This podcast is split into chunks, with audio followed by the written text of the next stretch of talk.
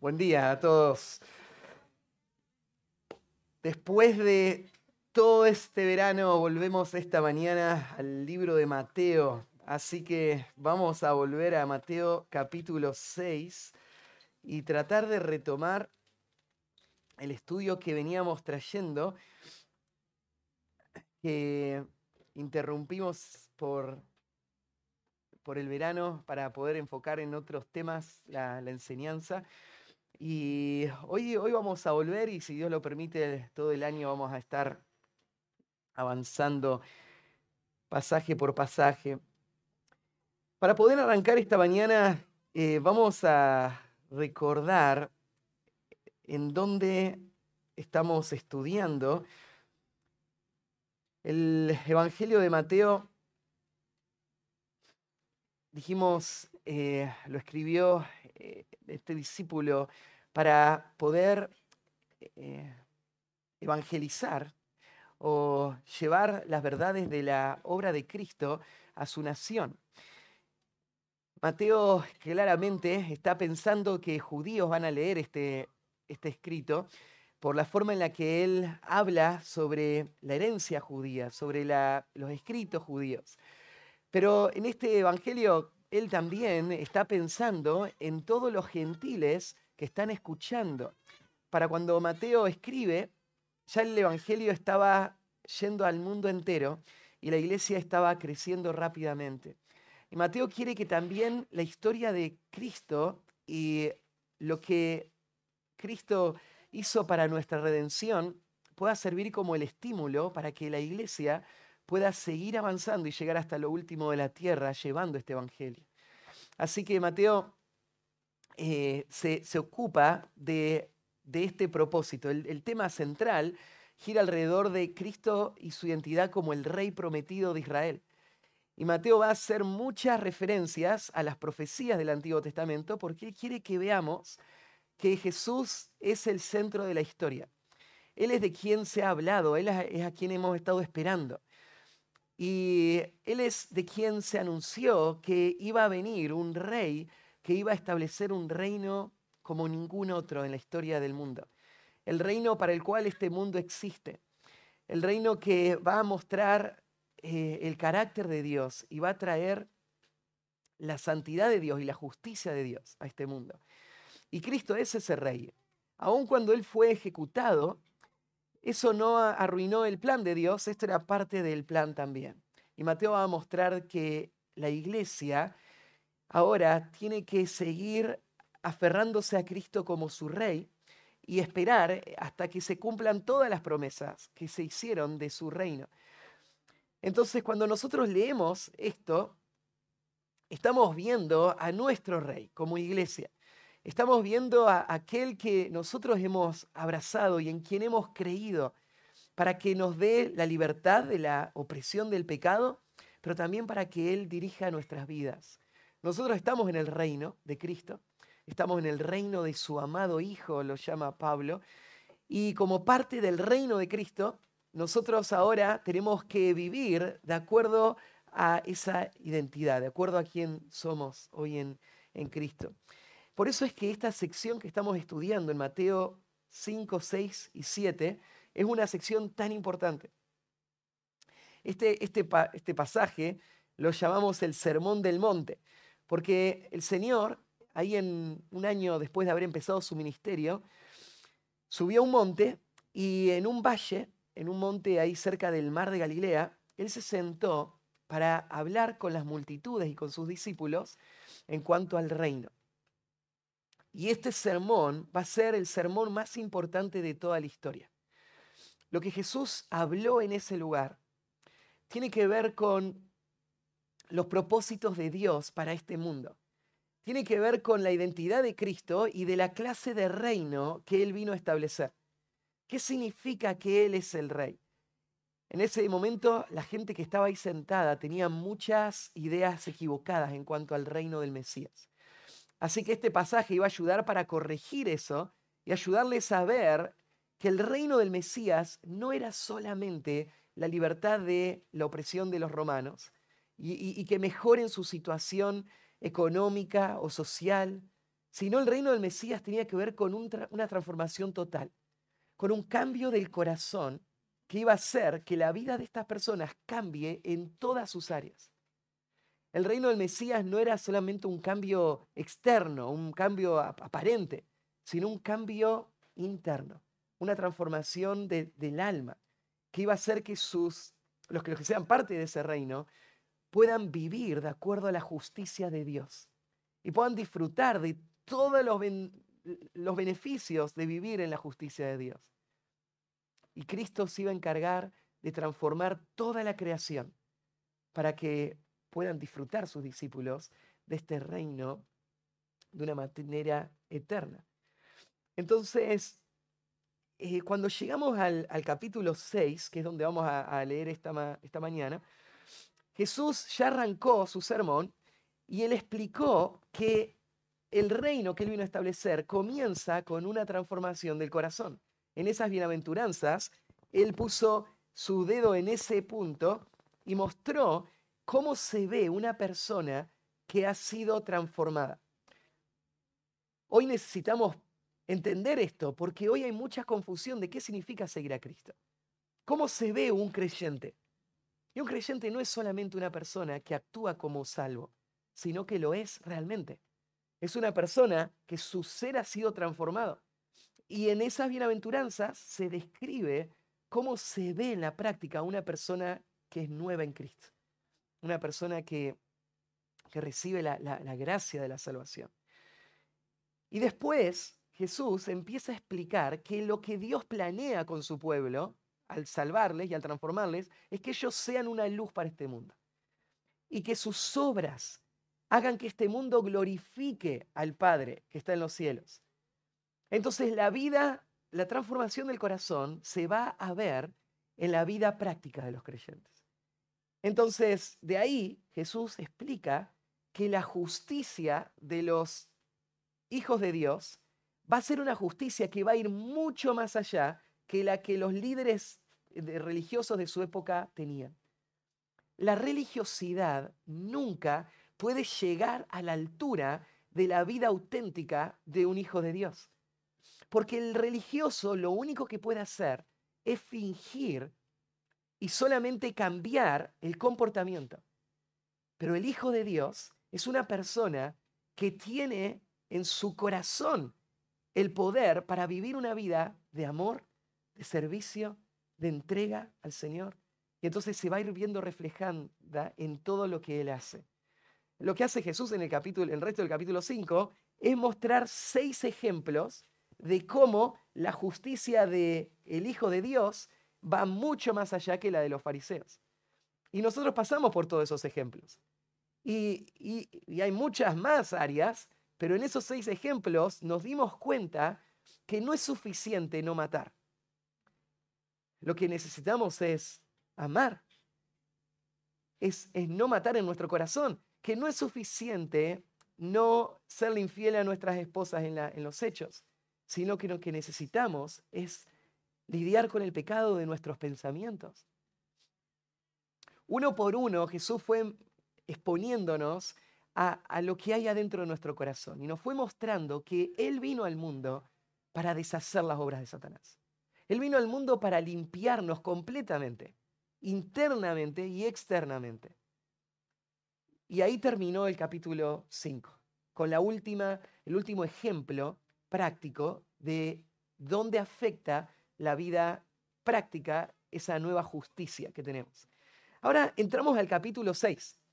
Y lo que va a hacer Jesús en el capítulo 6, él, él sigue con la misma idea, pero en los próximos 18 versículos, Él nos va a mostrar que ser cristiano o ser parte del reino de Cristo va a afectar cómo entendemos la vida religiosa no solamente todas las áreas prácticas de la vida, sino que ahora Jesús se va a enfocar en nuestra vida religiosa, en nuestra vida piadosa podríamos llamarla, ¿no? Nuestra vida piadosa, ya sea en nuestra relación con otros, en nuestra relación con Dios o en nuestra propia eh, búsqueda de una santidad personal, toda esa vida piadosa va a ser distinta a la que el religioso cumple. Lo que Jesús está haciendo es reformando la religión externa y superficial judía y cambiándola por una religiosidad o una vida piadosa profunda, interna, auténtica y no solamente fingida. Así que vamos, vamos a ver en, los próximos tres domingos tres ejemplos de cómo se ve la vida de un creyente en el aspecto piadoso. Y esto no son las únicas áreas de nuestra vida piadosa, pero Jesús elige tres para mostrarnos un principio. El principio básico es este. Un hijo de Dios no es un hipócrita. No es una persona que solamente está preocupada por lo externo y solamente está fingiendo, mientras en su corazón él está buscando otra cosa. El hijo de Dios es una persona que no solamente hace las cosas correctas, pero hace las cosas correctas por las motivaciones correctas. Los tres ejemplos que Jesús va a explicar son el ejemplo de la limosna, o sea, cuando ofrendamos. ¿Qué hace distinto a un creyente que ofrenda a un religioso que ofrenda? Las motivaciones. Va a hablar acerca de la oración. ¿Qué hace distinto a un creyente cuando ora? A un religioso cuando ora. La motivación. Y va a hablar del ayuno. ¿Qué hace distinto a un creyente cuando él decide renunciar a sus deseos naturales para enfocarse en su desarrollo espiritual? ¿Qué hace distinto? Las motivaciones.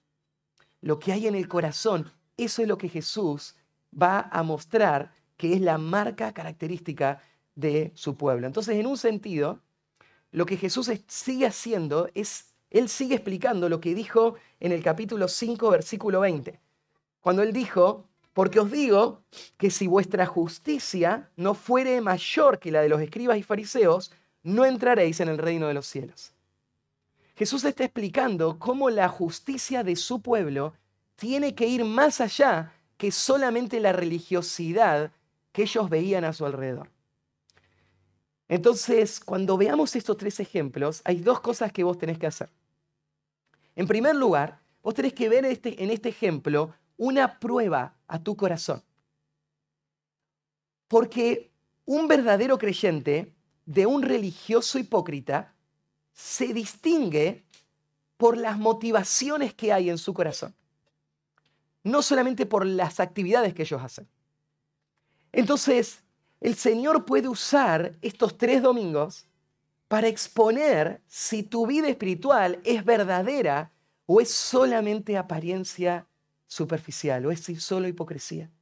Y tal vez la gracia del Señor puede usar esto para mostrar esa fe falsa y llamarte a la salvación, porque si tu justicia no fuera más que los fariseos, si no es más que solamente cumplir con ritos, vos no vas a entrar al reino de los cielos. Ahora, también los creyentes luchamos con la hipocresía. Y necesitamos ser exhortados a huir de la hipocresía, abandonarla en todas sus formas. Entonces estos tres domingos vamos a escuchar a Jesús confrontar esa hipocresía en nuestro corazón. Y yo me imagino que vas a sentirte confrontado porque esto es algo muy común. Esto es algo que, que se mete en los rincones de nuestra vida sin que nos demos cuenta y afecta muchas áreas de nuestra vida. Entonces, de las dos maneras necesitamos escuchar las palabras de, Cristo. Hoy vamos a estudiar el primero de los temas. Vamos, a ver la introducción en el primer versículo y después vamos a ver el primer tema, Jesús y la limosna, en versículo 2 al 4. El título de la predicación de hoy es La verdadera generosidad. La verdadera generosidad. Porque lo que voy a hacer es dar la introducción a la sección y después vamos a enfocarnos en esto. ¿Cuál es la verdadera generosidad? No la generosidad hipócrita, no la generosidad aparente, sino la generosidad que Dios aprueba. Acá Jesús la va a describir y con esto nos va a confrontar de dónde está nuestro corazón en nuestra vida piadosa. ¿sí? Vamos a leer entonces del 1 al 4. Guardaos de hacer vuestra justicia delante de los hombres para ser visto de ellos. De otra manera, no tendréis recompensa de vuestro Padre que está en los cielos. Cuando pues des limosna, no hagas tocar trompeta delante de ti, como hacen los hipócritas en las sinagogas y en las calles, para ser alabados por los hombres. De cierto os digo que ya tienen su recompensa. Mas cuando tú des limosna, no sepa tu izquierda lo que hace tu derecha, para que sea tu limosna en secreto, y tu Padre que ve en lo secreto te recompensará en público. La verdadera generosidad. Como les dije, el versículo 1 es la introducción a los tres temas que se van a tratar. En el versículo 1 se nos va a dar cuál es el concepto a donde quiere llegar Jesús. Y después nos va a dar tres ejemplos de cómo se ve ese concepto en la, práctica. Así que veamos ahí primero esa introducción. Todavía no estamos en los puntos del sermón, es la introducción a toda la serie.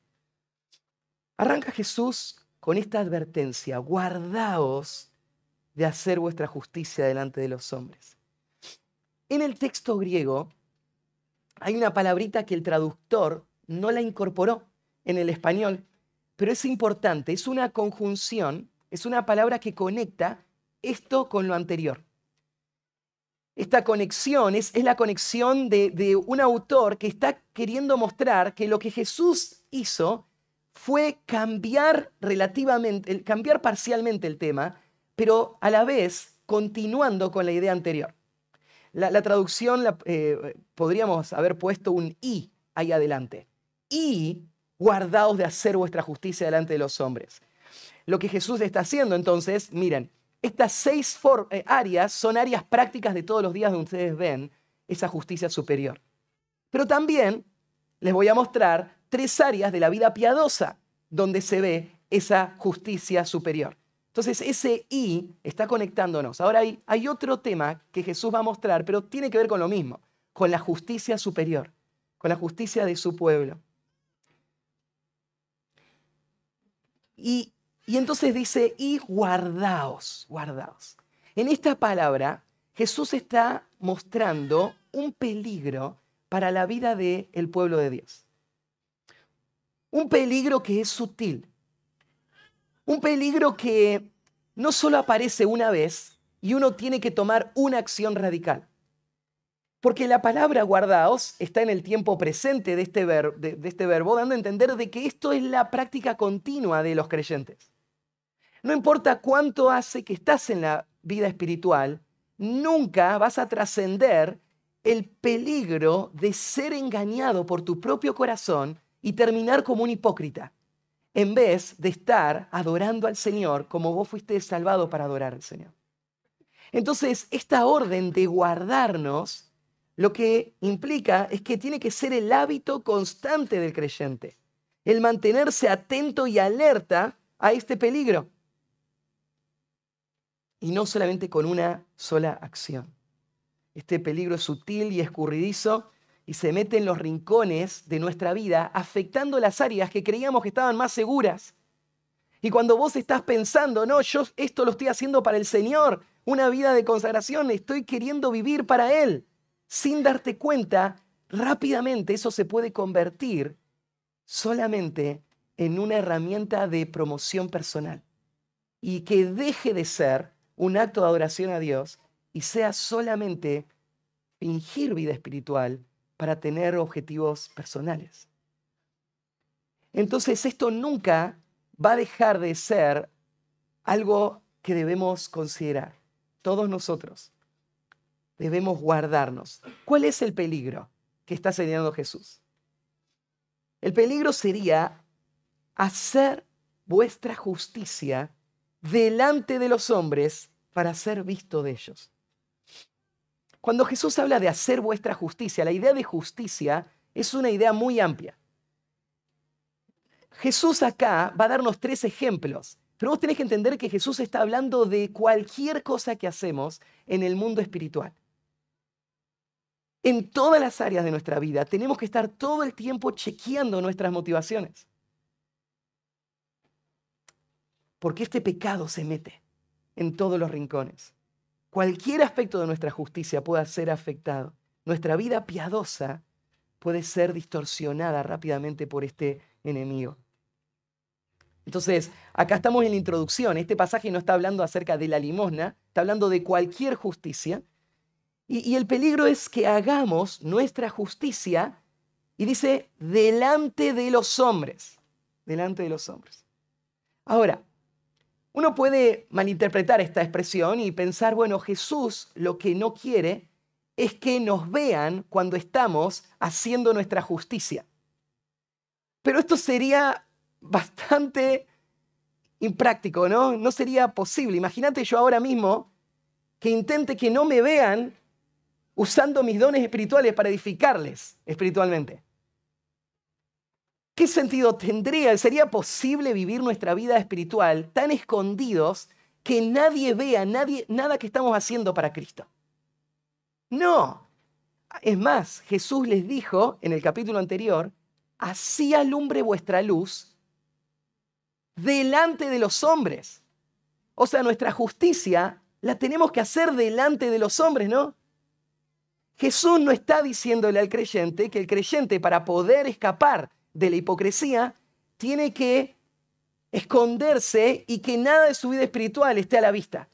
Que nadie vea sus ofrendas, que nadie vea su servicio, que nadie lo vea liderando, que nadie lo vea nada para que no luche con querer protagonismo, ¿no? O que me vean lo que estoy haciendo. No, la vida espiritual requiere que vos estés a la vista todo el tiempo.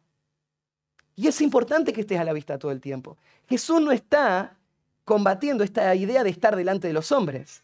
Pero, ¿viste lo que dijo Jesús? Así alumbre vuestra luz delante de los hombres para que vean vuestras buenas obras y los alaben por lo bueno que son.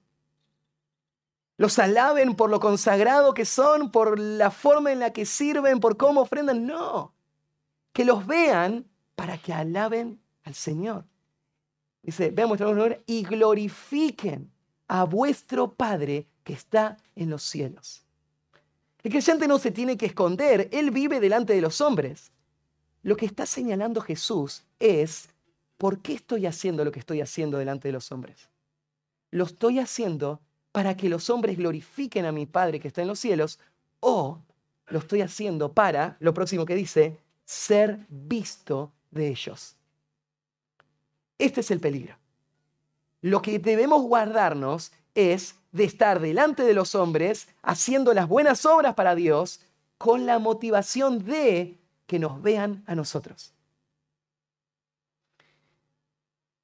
Para Jesús, motivación es crítico. No alcanza solamente con actividad, con servicio, con esfuerzo. Lo que hay en el corazón valida o desacredita todo lo que hago. Y por eso él va al corazón y él usa esta expresión para ser visto. Este para ser visto está mostrando la motivación y el objetivo de lo que se hace. Esta era la actitud característica de los fariseos. Jesús los condenó muchas veces por esto. Por eso él está contrastando y él le dice, miren, la justicia ustedes tienen que ser más que los fariseos. Porque ustedes ven que ellos hacen muchas cosas. Pero, pero quiero que entiendan que nada de lo que ellos hacen a Dios lo impresiona ni va a tener ningún fruto. Porque Dios mira el corazón. Y en el corazón de los fariseos lo que hay es, ellos quieren ser vistos. Por ejemplo, ahí mismo en Mateo 23, del 5 al 7, Jesús dice así, antes hacen todas sus obras para ser vistos por los hombres, pues ensanchan sus filacterias y extienden los flecos de sus mantos y aman los primeros asientos en las cenas y las primeras sillas en las sinagogas y las salutaciones en las plazas y que los hombres lo llamen rabí, rabí. Pero viste qué amplio que es esto. Todas sus obras, ellos lo hacen para ser vistos por los hombres. Esta es la evidencia de una persona que es un falso creyente. Es una persona en donde no pasa la prueba ninguna de sus actividades todas las cosas que él hace, todas en su mente, él está calculando cómo van a impactar en su reputación. o sus, en sus intereses. Todo lo hacen para ser vistos por los hombres. Y esto se muestra en las cosas que los deleitan, cuando lo invitan a la cena, cuando lo sientan en el lugar principal, cuando usan esos términos de respeto, porque ellos sienten logré mi objetivo. Estoy avanzando en mis propósitos. Al deleitarse en esas cosas tan superficiales, ellos están evidenciando que lo único que buscan es la aprobación de las personas. Ahí en Lucas 16, 15, entonces le dijo, vosotros sois los que os justificáis a vosotros mismos delante de los hombres, mas Dios conoce vuestros corazones, porque lo que los hombres tienen por sublime delante de Dios es abominación. Estos hombres lograban su cometido, ¿no? Ellos lograban que la gente los tenga en alta estima y piensen que son sumamente espirituales. Pero Jesús los desenmascara, diciendo, lo que los hombres tienen por sublime, Dios lo ve como abominación. Y eso es lo que verdaderamente importa, ¿no? Porque un día vamos a estar delante de Dios para rendir cuenta y no delante de hombres. Pero estas personas no se preocupan de ese día, lo único que están pensando es lo que los demás piensan de mí. Jesús muestra esa diferencia. Este temor a los hombres o este deseo de agradar a los hombres va condicionando la vida espiritual y va condicionando mi libertad para servir a Cristo y para hacer lo que tengo que hacer. Porque muchas veces lo único que tengo en mente es lograr la aprobación de las personas. Entonces comprometo mi fidelidad a Cristo. Esto aparece, por ejemplo, en Juan 12. En Juan 12, 42 dice, con todo esto, aún de los gobernantes, muchos creyeron en él. Pero a causa de los fariseos no lo confesaban para no ser expulsados de las sinagogas. Y acá en el 43, mira esta explicación. Porque amaban más la gloria de los hombres que la gloria de Dios. Es un gran peligro amar más la gloria de los hombres que la gloria de Dios. Porque este principio va a hacerme callar cuando tengo que hablar va a mantenerme distante cuando tengo que estar cerca. Va a apartarme cuando tengo que identificarme con Cristo, ¿no? Y estas personas no seguían a Cristo porque les importaba más lo que otros piensen que lo que Dios pensaba. Este es el peligro que está señalando Jesús. Tengan cuidado todo el tiempo de sus corazones de hacer su justicia para ser visto de los hombres. Y Jesús pone acá una motivación y una advertencia si no escuchamos esto y si no nos cuidamos de nuestras motivaciones. De otra manera, no tendréis recompensa de vuestro Padre que está en los cielos. Estas personas que buscan el reconocimiento de otros no van a tener nada de la recompensa que verdaderamente vale. Hay algo que es infinitamente más valioso que la opinión de las personas. Pero cuando lo único que te interesa es la opinión de las personas, te vas a quedar sin nada del tesoro verdadero. La palabra recompensa acá tiene que ver con paga, con remuneración. Y esta es la gran tragedia. Vos trabajaste toda la vida, pero Dios no te debe nada, porque vos no trabajaste para Él y vos ya tuviste todo y ahora no hay nada que pagar, ni una recompensa. Jamás. Esta es la advertencia de Cristo, este es el peligro.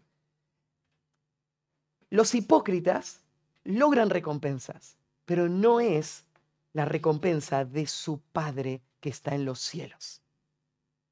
Y con esa expresión en los cielos, Jesús está contrastando las recompensas temporales y superficiales de la opinión de las personas y las recompensas eternas, celestiales, que vienen de parte de Dios mismo.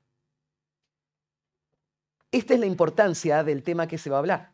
Por tres semanas vamos a estar golpeando, eh, examinando nuestro corazón. El Señor va a exponer nuestro corazón. Va a encender la linterna y va a alumbrar en los rincones oscuros de nuestro corazón, en las motivaciones de nuestro corazón, para que seamos diligentes en evaluar por qué hago lo que hago. Pero vos tenés que entender la importancia de este asunto. Porque una persona que todo lo que hace lo hace para ser vista por los hombres, puede ser un fariseo que es solo hipocresía. Pero una persona que ama a Cristo también lucha con esto y necesita la exhortación. Así que vamos a ir al primero de los temas, en el tiempo que nos queda, la verdadera generosidad.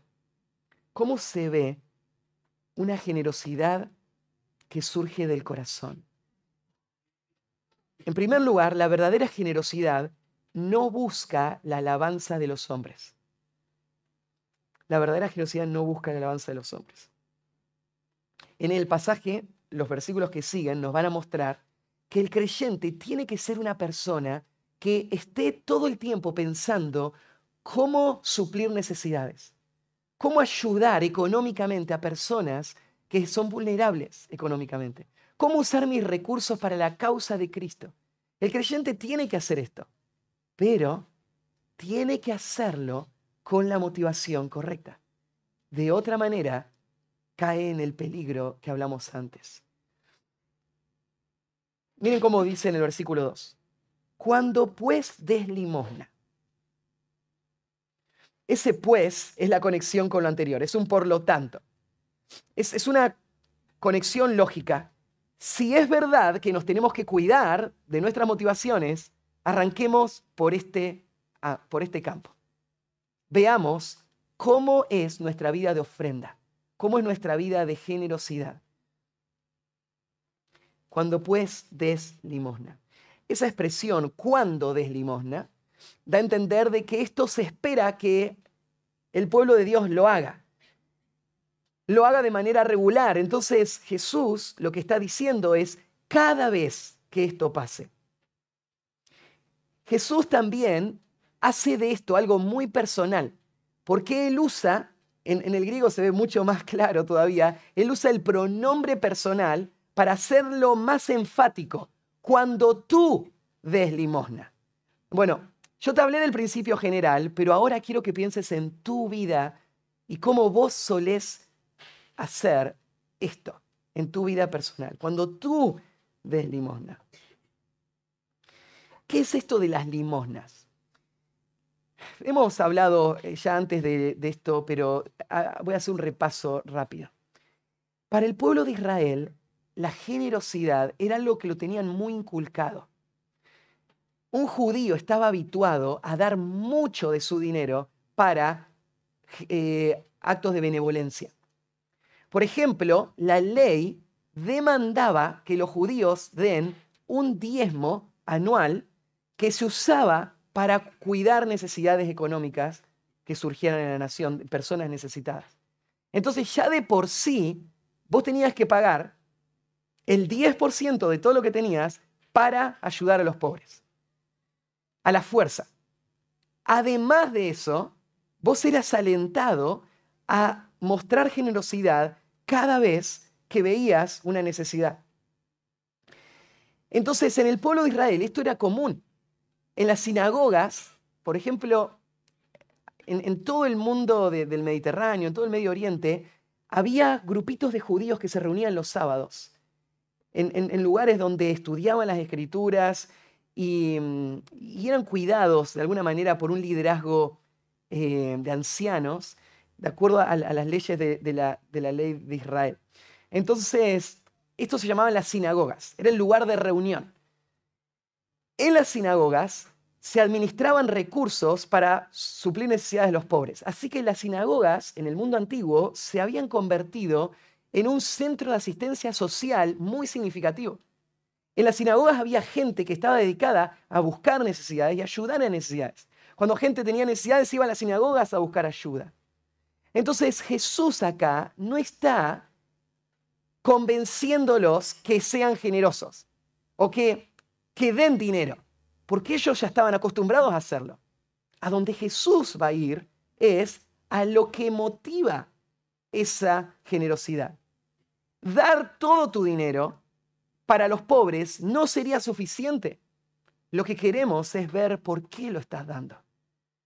Ahora, aunque Jesús ya da por hecho que somos generosos, la verdad es que en nuestro tiempo estamos muy lejos de cómo los judíos entendían la generosidad.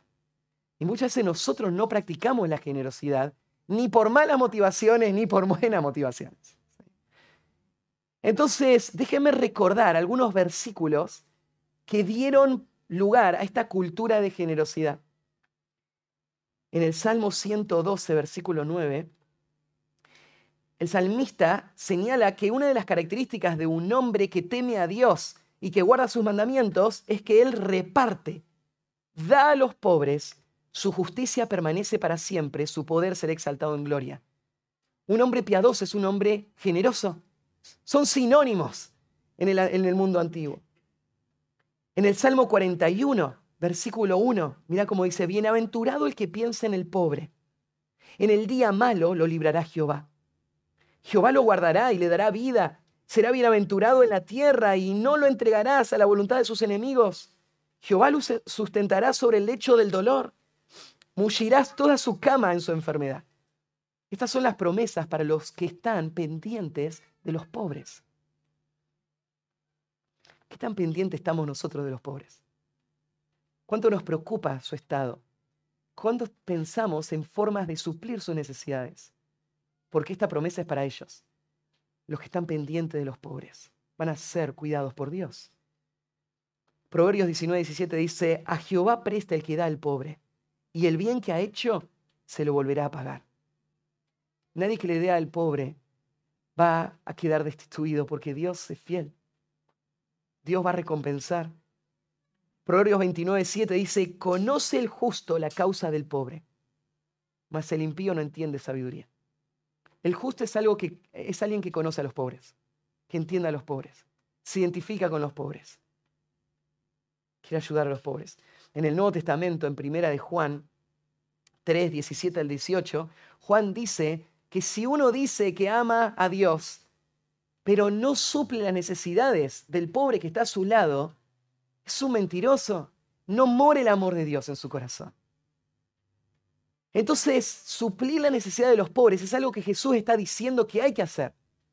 O sea, no entiendas mal a Jesús. No es que Jesús está diciendo, mira, los fariseos dan mucho dinero para los pobres, pero ustedes no se preocupen. Tranquilos, relájense. A veces pensamos de esa manera, ¿no? Pensamos, no. Las, falsas iglesias dan mucho dinero, ¿no? Pero nosotros no tenemos que dar tanto dinero. Pero eso no es lo que los textos dicen. El pueblo de Dios, que conoce a su Dios, debe responder en fidelidad a ese Dios, aún en el área de sus finanzas. Entonces, lo que está diciendo Jesús es bien. Están dando, tienen que dar cuando den limosnas. Y ahí va a hablar del corazón. Yo sé que es difícil a veces tener un criterio de cómo dar a los pobres. Y no quiero que te vayas pensando este, este, de este culto, cuando salgas de acá, que toda persona que vos ves pobre son personas a quienes tenés que dar dinero. Porque no es verdad. Por ejemplo, un hombre joven que tiene sus cualidades físicas, que puede permitirle trabajar es una persona a quien vos no le tenés que dar dinero. Porque la escritura dice que el que no trabaja, que no coma. Y el trabajo es el medio que Dios designó para que tengamos el dinero que necesitamos para vivir, nosotros y nuestras familias. Entonces, dar a los pobres no significa dar sin ningún criterio. No significa darle a todos los que nos pidan o a todos los que estén empobrecidos, porque hay personas que tenemos que dejarlos sin comida si no quieren trabajar. Entonces esos mendigos profesionales que están rehusando el trabajo, tenemos que dejarlos pasar hambre. Pero cuando hay personas vulnerables, verdaderamente necesitadas, que dependen de la generosidad para su subsistencia, ellos son nuestra responsabilidad. Y tenemos que mostrar el amor de Dios con estas personas de forma regular. y buscar las oportunidades para hacerlo. Entonces, cuando des limosnas, y acá viene el mandato, no hagas tocar trompeta delante de ti. Esto parece un poco extremo, ¿no? Ya hasta gracioso nos parece que la persona toque la trompeta cada vez que va a dar una, una, ofrenda a alguien, una ayuda a alguien. Y la verdad es que en el mundo antiguo no hay ningún registro histórico que nos muestre a alguien tocar una trompeta antes de dar una ofrenda. No es que se acostumbraba así ni nada. Aparentemente lo que Jesús está haciendo es usando como un hipérbole, ¿no? Pero para mostrar la actitud de estas personas. Simbólicamente estaban tocando una trompeta. Estaban llamando la atención. Entonces, en el mundo antiguo no hay ningún registro de nadie que esté tocando una trompeta cuando da ofrendas, pero sí hay registros de cómo se exalta a una persona que daba una ofrenda generosa. Y esto no solo pasa en el mundo antiguo, ¿no? Pasa a través de todos los tiempos. Yo estaba mirando un videito esta semana de dos árabes vestidos normal, ¿no es cierto? Pero estaban hablando de un templo árabe que estaban construyendo en la ciudad de Nueva York, que iba a ser el más grande y no sé cuánto. Y decía, todos los que ofrenden, todos los que den dinero para ese templo, su nombre va a ser puesto en la pared de ese templo. Así que ofrenden y ahí va a estar tu nombre. Bueno, es una buena técnica, no sé cómo no se nos ocurrió para construir el en la iglesia, ¿no? ¿A quién no le gustaría una trompeta así, ¿no es cierto? Que llame la atención de todos y muestre acá, mírenme, yo di todo este dinero y acá ayudé a esta construcción, qué bueno que soy. En el mundo cristiano hay muchas formas de trompeta. Algunas son muy evidentes, ¿no es cierto? Como esa, pero hay otras que son más sutiles no, no, es que, no quiero que todos se enteren, ¿no? Pero yo le ayudé a esa persona con ese, con ese dinero. Y empiezo, ¿no es cierto?, a promover mi generosidad. Y esta persona, uy, qué buena, qué, cuánto amor, qué sacrificio. Bueno, no fue nada, pero que nadie se entere. Pero si nadie se entere, porque se elegiste a él, no? Somos más sutiles a veces con nuestras trompetas. Pero, pero esta es la actitud que Jesús está confrontando. Cuando una persona da, ¿por qué da? Una de las marcas de la hipocresía es este intento de promoverse a sí mismo y esa generosidad delante de otros. La generosidad que busca la aprobación humana no es la justicia del reino, sino la hipocresía de la falsa religiosidad. La generosidad que busca la aprobación humana no es la justicia del reino, sino la hipocresía de la falsa religiosidad. Proverbios 26 dice, muchos hombres proclaman cada uno su propia bondad, pero hombre de verdad, ¿quién lo hallará? O sea, que haya muchos siendo sus propios profetas de qué tan buenos son, es algo común. Siempre lo fue y pasa todo el tiempo. Porque la falsa religión lo alienta a eso. Esto es normal. Pero donde estamos buscando la verdadera justicia es un hombre de verdad, no tu promoción personal. Y lo que vos sos en esencia, lo sos, lo sepan o no otros. Y eso es lo que importa de verdad. ¿Dónde está el hombre de verdad? Jesús eh, agrega que esta es la actitud que tienen los hipócritas. Esa palabrita, como hacen los hipócritas, era muy gráfica porque un hipócrita era un actor que en, el mundo griego se ponía una máscara para representar a algún personaje. Y entonces en la, en la escena aparecía con una máscara y después se daba vuelta y aparecía con otra máscara y actuaba ahora de otra manera. Cambiaba su tono de voz, cambiaba su comportamiento, porque él ahora fingía ser otra persona. A él se le llamaba un hipócrita. No era, una palabra que tenía una connotación negativa, era el nombre de este actor. Él es un hipócrita. Pero claro, la palabra toma esta connotación cuando se le llama a alguien hipócrita. Porque lo que se le está diciendo es que él no es quien aparenta ser. Él solamente está dando una fachada. Jesús usó muchas veces esta expresión. Ahí en Mateo, por ejemplo, no sé, en el capítulo 6, en el versículo 5, cuando ores no seas como los hipócritas. En el capítulo 7, versículo 5, cuando ayunes no seas austero como los hipócritas. En el 6.16 decía eso, perdón. En el 7.5 dice, hipócrita, saca primero la viga de tu propio ojo y verás bien para sacar la paja del ojo ajeno. En el capítulo 23, versículo 13, hay de vosotros escribas y fariseos hipócritas. Versículo 15, hay de vosotros escribas y fariseos hipócritas. Pero el que me llama la atención es en el capítulo 24, versículo 51. Cuando Jesús dice así, y lo castigará duramente y pondrá su parte con los hipócritas. Allí será el lloro y el crujir de dientes. Los hipócritas tienen un lugar reservado en el tormento eterno.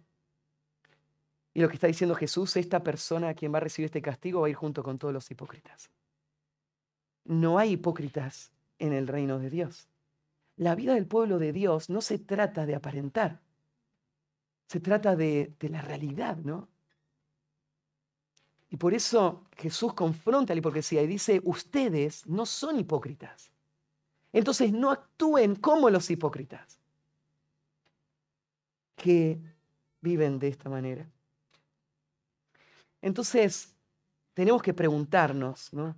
¿Qué motiva nuestra generosidad? ¿Estamos tratando de manipular a Dios e impresionar a las personas? ¿O estamos expresando el amor genuino que el Señor ha puesto en nuestros corazones? ¿Qué motiva nuestra generosidad? Te muestra también algo más cuando dice eh, que ellos hacen, los hipócritas suenan las trompetas en las sinagogas y en las calles. Las sinagogas es el lugar donde estaría el pueblo de Dios, ¿no? Nos reunimos para un propósito espiritual. Pero el lugar donde supuestamente debería ser donde está el pueblo de Dios, a veces es el lugar donde la hipocresía se fomenta de la forma más amplia, ¿no? Ellos están en la sinagoga tocando la trompeta. ¿No les parece absurdo esto? ¿No estamos preocupados por la santidad verdaderamente? Entonces, si queremos buscar hipócritas, no hay que buscarlos muy lejos. Porque dice Jesús, ahí en las sinagogas están los hipócritas. Y están también en las calles. Y están en las calles porque ahí es donde se daba la oportunidad. Venía la persona que tenía necesidad y el hipócrita sacaba la trompeta. Claro, sí, acá les voy a dar una ofrenda a esta persona. Estoy mirando quién me está viendo con lo que voy a hacer. Y ellos lo hacen para ser alabados por los hombres. Para indica el propósito que buscaban al dar esas limosnas. El hecho que hombres muestren gratitud no desacredita este gesto de amor. Pero el que yo esté esperando que esa persona me agradezca por lo que le estoy dando, evidencia cuál fue la motivación por la que di. Entonces que una persona me diga gracias, es una bendición tenerlo.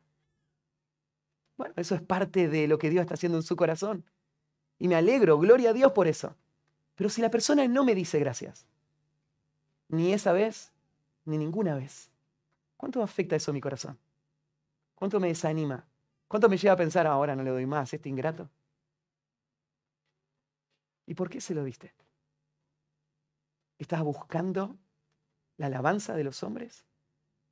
Bueno, eso es hipocresía. Y esa hipocresía, como dije, se esconde fácilmente. Y cuando la vemos, ahí es cuando la tenemos que denunciar. Y nos tenemos que arrepentir y abandonarla. Guardaos de la hipocresía. Ellos lo hacen para ser alabados por los hombres. Y agrega algo más acá al final Jesús. De cierto os digo, y esta es una expresión que da como solemnidad a estas palabras. Estas son, es una palabra muy importante la que te iba a decir. De verdad te digo que ya tienen su recompensa. Esto es un poco confuso, ¿no? Porque en el versículo 1 Jesús dijo que los que no se cuidaban de este pecado no iban a tener recompensa. En el versículo 2 dice, ya tienen su recompensa. Pero ¿cómo es? ¿Tienen recompensa o no tienen recompensa los hipócritas? Es que está hablando de dos cosas distintas. No van a tener la recompensa que viene del Padre que está en los cielos, pero sí tienen una forma de recompensa. Es la recompensa que ellos estaban buscando. Ellos lo hicieron para ser alabados y fueron alabados. ¿Qué bien? Ahí está el sonido. Se terminó el sonido, se acabó la recompensa. Porque eso es todo lo que vas a tener. Nada más. Ni un poquito más. No hay más paga porque Dios no te debe nada. Porque vos no lo hiciste para Él. Lo hiciste para ser aplaudido. Y tenés lo que buscabas. Ese aplauso. Qué poco buscamos tantas veces, ¿no? Al pensar en la recompensa. Mira, el servicio a Dios, en un sentido, está movido por el deseo de aprobación y de recompensa. Y no es algo egoísta, sino que es una expresión de nuestro amor por aquel a quien estamos sirviendo. Pero la recompensa que estamos buscando, los hijos de Dios, va mucho más allá que el sonido de una trompeta. Un instante. Y se acabó. La recompensa es una recompensa en los cielos. De parte del Señor para toda la eternidad. Vamos a volver a este tema de las recompensas al final y, quiero cerrar con esta última idea. Pero Jesús dice acá, de cierto os digo, ya tienen su recompensa. Tanto esfuerzo, tantos años de servicio, tanta renuncia, tanto dinero que diste. Y lo único que recibiste como paga fue, gracias, qué bueno. Y se olvidaron. Nunca más. Qué desperdicio, ¿no? Es una tragedia. Por eso Jesús dice, guarden Guarden sus corazones. Porque si lo hacemos como los hipócritas, vamos a tener lo mismo que tienen los hipócritas. Solo esa recompensa. Segundo lugar, la verdadera generosidad busca pasar desapercibida.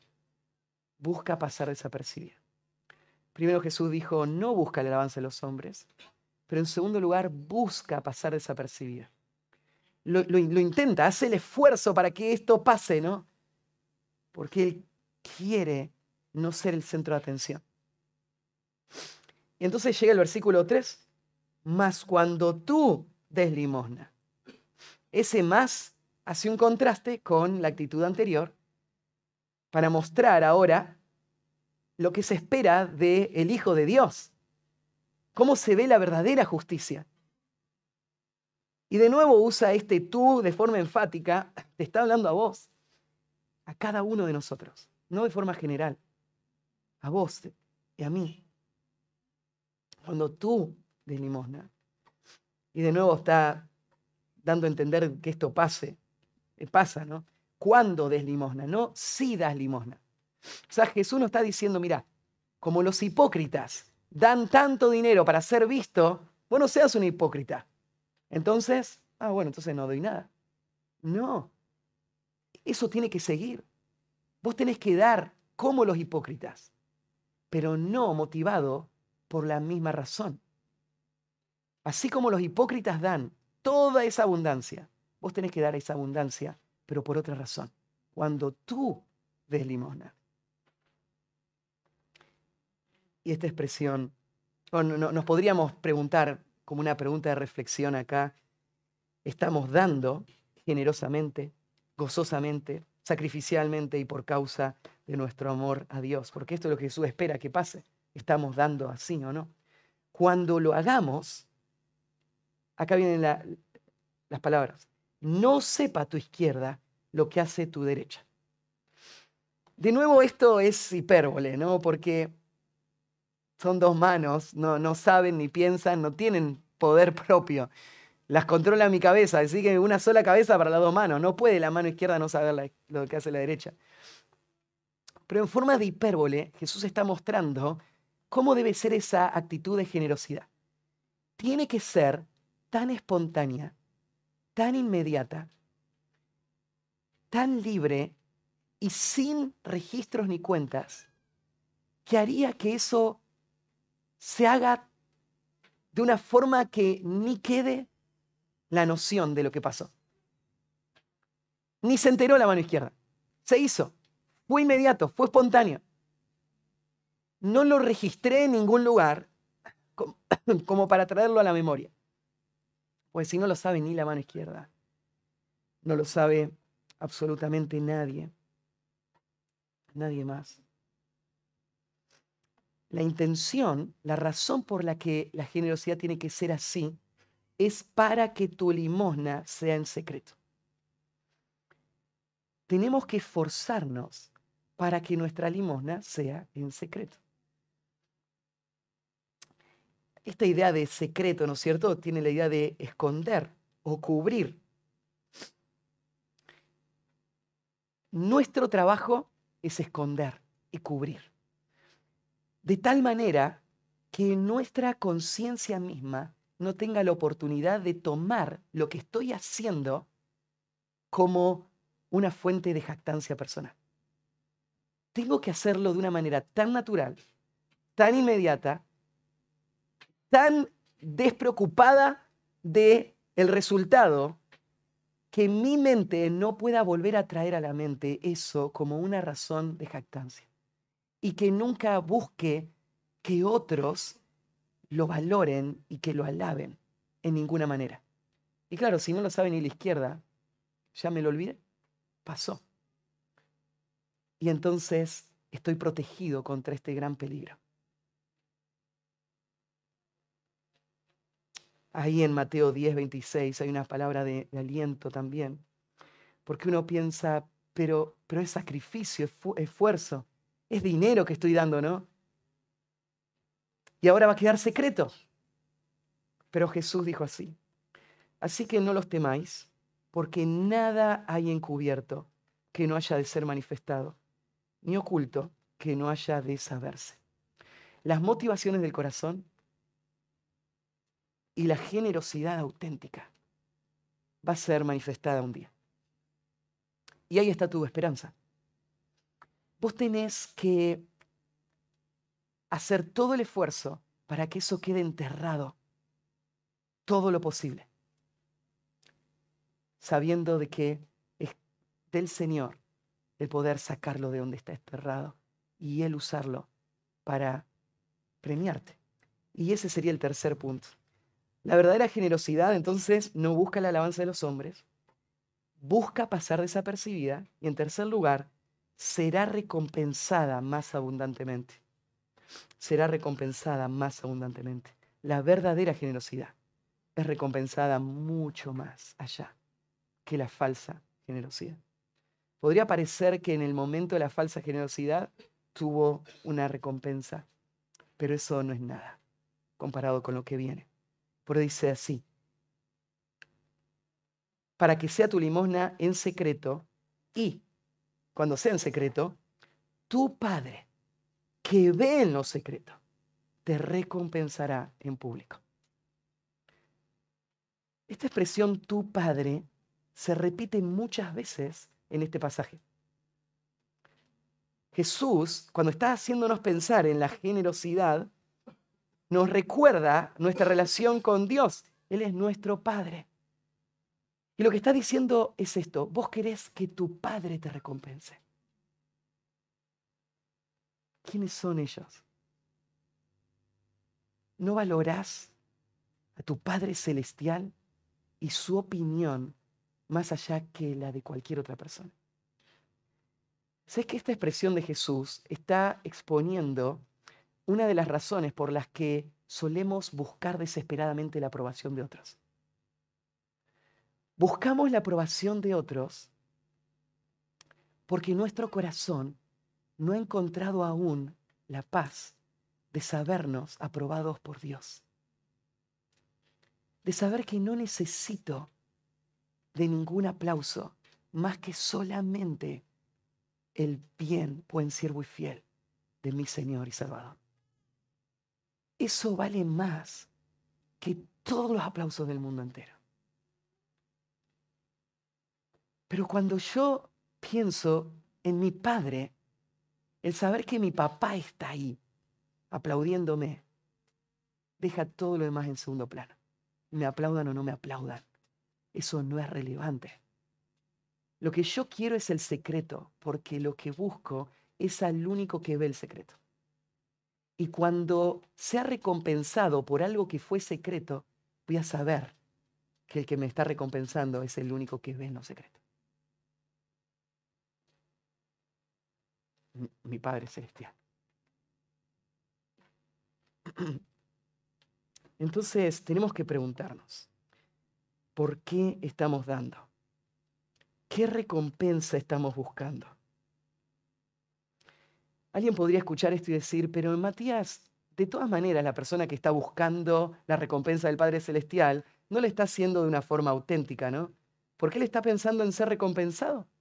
Entonces le está siendo generoso, pero lo que él busca en realidad es su beneficio.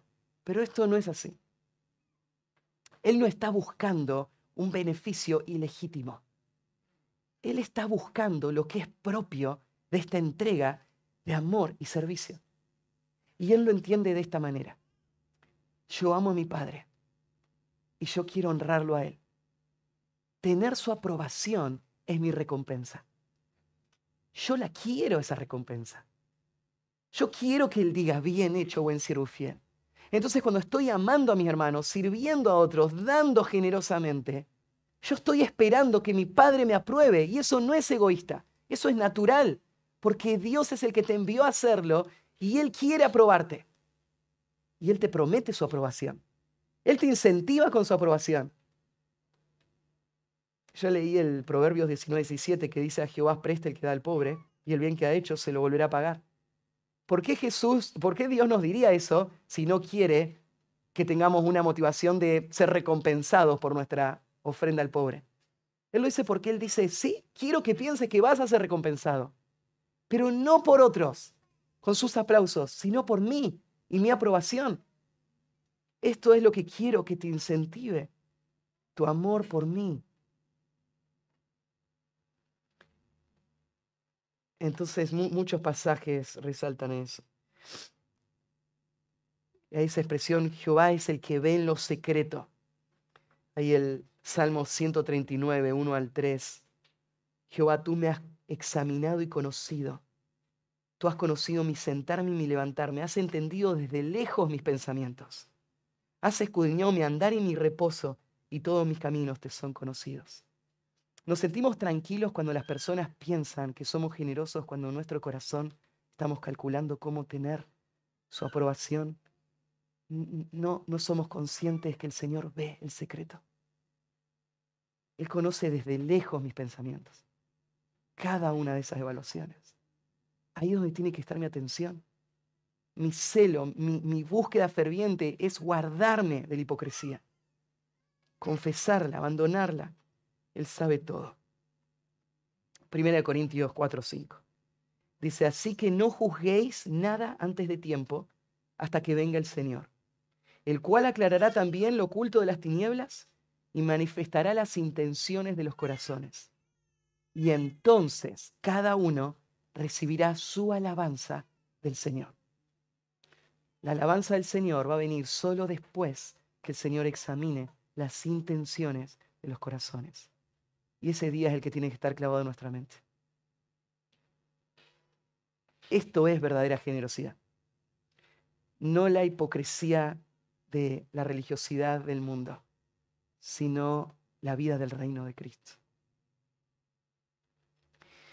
Entonces, eh, cuando damos, debemos dar, y debemos dar, ahí 2 Corintios 8, 6, dice, entregándonos nosotros mismos a Dios, y entonces entregando lo que tenemos para su servicio también.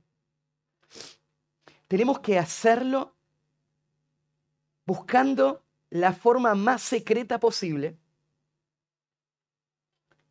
Y finalmente tenemos que hacerlo olvidándonos completamente del hecho de que dimos y no esperando ningún reconocimiento de ninguna persona, solamente buscando la aprobación de una, queriendo complacer los ojos de una sola persona. De esa manera tenemos que dar como sus hijos. Vamos a orar y terminamos. Padre, soy el primero que necesita esta exhortación. Y te agradezco por tu palabra, porque tú la usas para limpiarnos más y más. Cuánto de nuestro corazón aún no conocemos. Cuántas motivaciones egoístas todavía controlan tanto de lo que hacemos. Ayúdanos, danos ojos para ver, danos celos para luchar contra nuestro pecado. Transforma nuestro corazón y permítenos ser generosos verdaderamente para tu gloria. En nombre de Cristo Jesús. Amén.